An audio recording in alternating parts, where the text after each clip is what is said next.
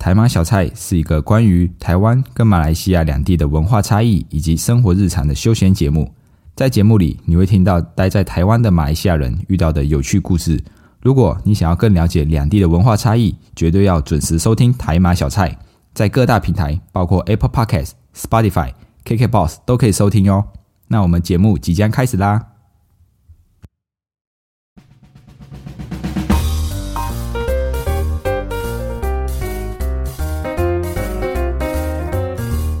卡巴，欢迎回到台马小菜，我是 Dion，一位漂洋过海来到台湾的马来西亚人。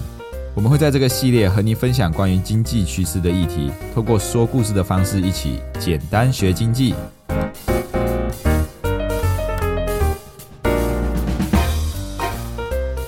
各位听众，大家好，今天这一集跟接下来几集呢，将会变成书籍分享的模式，因为再过几天我就要回马来西亚一个月了。已经三年没有回家了，所以想要好好的陪家人，就要先预录好一个月的分量，这样子我回马来西亚的时候才可以好好的偷懒啊，不是不是，好好的休息啦。所以还请大家多多包涵。但是呢，我也不是随便找一本书跟大家分享，因为心灵鸡汤类的我讲不太来，财经专业的又比较枯燥乏味哦。最后，因为前阵子很多人在讨论货币啊，像可能美元、日元、台币等等这一种货币的议题。所以我就让我想起了一本书，叫做《货币战争》。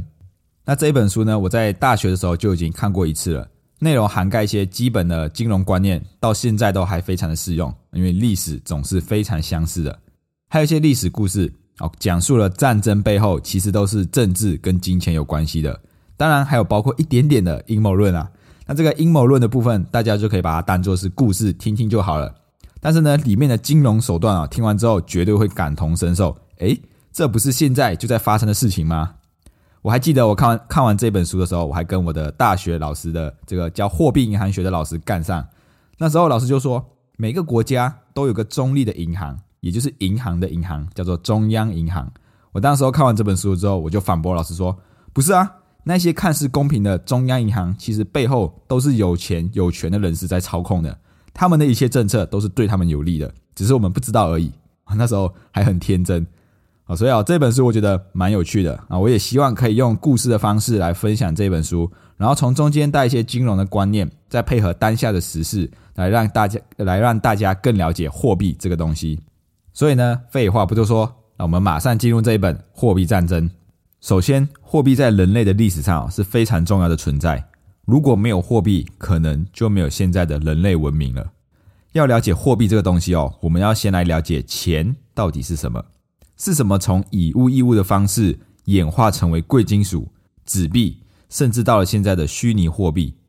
我们现在每个人哦都这么努力的在赚钱，但金钱到底是怎么样被创造出来的呢？这时候就要把故事回溯到侏罗纪时代啊！开玩笑的，没有这么久了，在很久很久以前哦，还没有货币出现的时候，人们交易的方式是以物易物。比如说，我是捕鱼的，你是养鸡的。如果我想要吃鸡蛋，我还要自己养鸡的话，太麻烦了。刚好你也想吃鱼，我想要吃鸡蛋，那不如我们交换好了。于是我们都吃到了我们想吃的鱼跟鸡蛋。当然，还有人是种稻米、种水果、种蔬菜的等等，大家都是用以物易物的方式得到自己想要的东西。这就落实了社会分工，我们有更多的时间去做自己想要做的事情了。只是的，随着时间慢慢的过去，我就会觉得。我捕鱼的风险比较高，诶，出海捕鱼比较容易死掉，诶，你养鸡的风险这么低，如果我们每次都是一条鱼换一颗鸡蛋，好像对我来说不太公平哦，应该要一条鱼换五颗鸡蛋才可以吧？于是哦，物品的价值也就慢慢的出现了，每一种物品都被标上了看不见的价值，这时候初步的经济模式就诞生了，货币的这个概念就出现了。什么是货币？在理论上的定义哦啊，课本上面理论上的定义，货币就是可以分割的，而且普遍大众都可以接受的啊。这时候的货币也叫做物品货币。到现在啊，都还有些地方是用以物易物的方式在进行交易。从以前到现在，我们人类的社会一切的运动、一切的活动，无非就是两件事情：创造财富跟分配财富。只是衡量的价值有点不一样。以前是以物易物。你有一头牛，你有一头羊，这就是你的财富。现在是衡量的是金钱、货币，你有多少钱，你有多少钱。这些媒介呢一直在改变，但是唯一不变的就是储存我们所创造出来的财富的这个功能。怎么样储存价值呢？货币的出现就是为了要解决跨时间跟跨空间的问题。什么意思？在以物易物的时代哦，我们东西交换完之后是有保存期限的。比如我吃多少鱼，我就会捕多少鱼，因为不见得我可以找到愿意跟我交换的对象，所以我不会捕太多的鱼。后来哦，就出现了最原始的货币——物品货币，比如贝壳、石头、盐巴等等，这些都曾经被当作物品货币。只是物品货币还是比较有这个限制。最后哦，他们撇除一些体积比较大、不容易分割而且容易腐败的东西，从中间哦，金属货币就脱颖而出了。比如说黄金、金币、银币、铜币这一些，因为金属货币哦比较容易保存，而且比较稀有性，才能够真正达到货币的价值。所以呢，当这个货币出现的时候，不管是物品货币还是金属货币哦。都把经济带入了一个新的模式，因为人类创造出来的财富终于可以被储存了。我可以多捕鱼，然后把鱼卖给想要吃鱼的人，得到金币、银币，然后把这些货币存下来，等到我需要其他物品的时候，我再拿去买就好了。所以货币的出现呢，解决了跨时间的问题。我可以把我的劳动成果转换成货币，然后递延到以后再使用。这样子呢，经济就带来了非常大的转变。人类的生产效率啊就提高了很多，因为我只要一直工作，我只要一直捕鱼，一直捕鱼，一直卖，我就可以累积很多的金币。那这些就是储存我的价值。然后呢，随着经济再进一步的发展，这个金属货币的使用也出现了限制啊。第一点，金属货币的稀有性导致这个流通在市场上面的金属有限，因为全世界的金矿、银矿就这么多而已。所以长期的这个金属货币的短缺哦，也慢慢的影响了经济的发展。那第二呢，就是金属货币带着非常的不方便啊，这就是有钱人的困扰啊，有钱人的烦恼啊。因为在你要大额交易的过程中，要需要非常多的金币，可是不可能我出去 shopping，我要带这十辆马车载这金币出门吧？除了非常的重以外，还非常的不方便，而且也很危险。如果被人抢走，那就完蛋了。所以这时候。最原始的银行家就出现了，就叫做钱庄或者是这个银号等等的啊。我我转行，我不捕鱼了，我开了一个钱庄。那这时候你可以把你的金币、银币存在我这里，我帮你保管，然后我会开出一张银票，证明你在我这里存了十个金币，存了十个银银币，存了十个铜币等等。那你就可以带着这张银票出去买东西，到时候别人再拿着这个银票。来我这里换金币、换银币就可以了。时间一久了，大家就会发现，哎，好像其实没有必要一直到我这里来存存金币或者是提取金币，拿着银票交易就好啦。所以后来呢，这些银票就慢慢的变成了纸币。这时候，聪明的银行家也发现了，每天来换金币的人很少，那我就偷偷的多开一些银票来借给那些需要钱的人，然后还可以收取利息。等到这些人连本带息来还钱的时候，我再把银票销毁就好了，一切静悄悄的，没有人会发现。但是呢，利息就妥妥稳稳的进入了我的口袋。那对于那些来存金币的人，我就提供一些利息给他们，这样子就会有更多的人愿意把金币存在我这里，哎，就有了后来的纸币。这时候借贷关系就出现了，就这样子，银票的出现开启了跨时空的贸易经济。也让经济进一步的发展起来，逐渐演变成现在的纸币。只是哦，当时候的纸币跟现在还是有一点点差别的。当时候的纸币是要有黄金作为储备的，我可以把它理解成一种抵押品的概念，就是你要有黄金放在我这里，我才可以给你银票，才可以给你纸币。但是呢，现在的货币已经不用黄金作为储备了，完全就是依靠国家的信任。在这样子的基础下，拿着纸币、拿着银票到银行，是真的可以换到黄金、换到金币的。当时候这一种的货币制度就叫做金本位制。金本位制呢，是要求一个国家的银行，他们在发发行他们的纸钞的时候，一定要跟自己国家的黄金储备有一定的比例。我不能随随便便一直一直印钞票，一直印钞票，也不能无上限的一直发银券，这个这些东西出来，要确保纸币有真正的价值。但是哦，就是随着战争、随着金融危机、随着世界经济规模一直越来越大的时候，对货币的需求也越来越高了。如果想要用黄金来发行纸币，这个数量一定是不够的，因为全世界没有这么多的黄金存量，所以后来就取消了金本位制。所以现在的货币哦，完完全全就是依靠信任这两个字。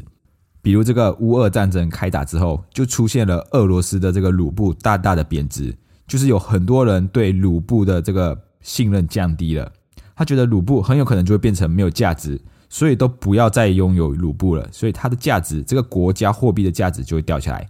这个就是他们对于这个国家俄罗斯已经没有太大的信任了。那以美元来说也是一样。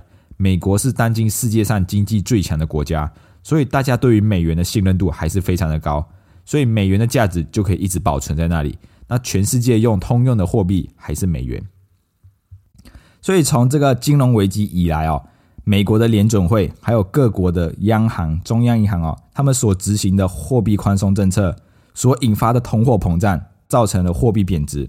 从过去到现在，只要发生经济危机哦，解决的方法。就是货币宽松政策哦，先撒钱，先印钞票，等到经济危机结束之后，市场上就会有很多的银呃这个货币，很多的钱就会引发一波的通货膨胀，就是我们现在感受到的，哎，这个疫情结束之后，看到感觉好像这个通货膨胀很严重，什么东西都变贵了。那通货膨胀呢，就会造成全世界普遍恶化的贫富差距，因为有钱的人他们把钱拿去买资产，通货膨胀一来，资产就升值了。货币就贬值了，所以有钱的人就会越来越有钱，因为他们可以透过通货膨胀偷走全世界的钱。所以我们要了解货币，成为通货膨胀的受益者，而不是受害者。通货膨胀啊，长期来看是一件很可怕的事情，短期来看好像只是吃掉我们的货币价值，但是长远来看啊，它其实就是导致贫富差距越来越大的因素。所以呢，第一点我们就要这个避开通货的风险，通货膨胀的风险。所以就要持有这个实体的资产，让你的钱跟着资产升值。再呢，就是要持有负债。那听到负债哦，是不是有些人会觉得哇，有点嘎嘎害怕害怕的？欠别人钱不是一件不好的事情吗？那身上有负债好像也是一件不好的事情哦。但是我们用同样的这个通货膨胀的观念啊，我们来想，通货膨胀是什么？通货膨胀就是现在今年的一百万跟两年后的一百万价值是不一样。虽然两年后还是一百一百万，但是可以买到的东西可能只有八十万而已，就是通货这个货币贬值了。那我们用一样的这个观念来到债务这里，我今天跟你借一百万，那两年后可能还你一百一十万。但是虽然两年之后一百万变成一百一十万，好像我要多还钱，但是有可能在两年之后，这个一百一十万实际可以买到的东西只有九十万。所以照理来说，按照这样的通货膨胀的道理哦，我们借钱然后去做投资或者是去做运用，然后把它的价值发挥的最大化。只要你可以在这两年内创造超过一百一十万的价值，那你就是赚到了。所以为什么那些呃富人啊，就是懂得用金钱的人，他们很喜欢借钱？有钱他们就有一句话叫说，一般的人是把钱存到银行，然后借给那些有钱人去赚他们的钱。哦，这个道理就是。这些富人哦，他就懂得运用金钱，然后把它借出来去做很好的运用，然后把它的这个效用极大化，让钱帮他赚钱。狼人咖，金细咖，人只有两只脚，钱有四只脚，一定跑得比人还快啊！所以要让钱帮我们赚钱。那第二点就是要避免持有单一币别的资产，因为永远没有一个安全的货币。即即使现在看起来好像美元是很强盛，美元是很厉害的一个货币，但是很难保证。五年、十年、二十年，甚至三十年之后，美元还是世界上最强的货币。说不定美元在五年、十年之后就已经不再是全世界最强的货币了。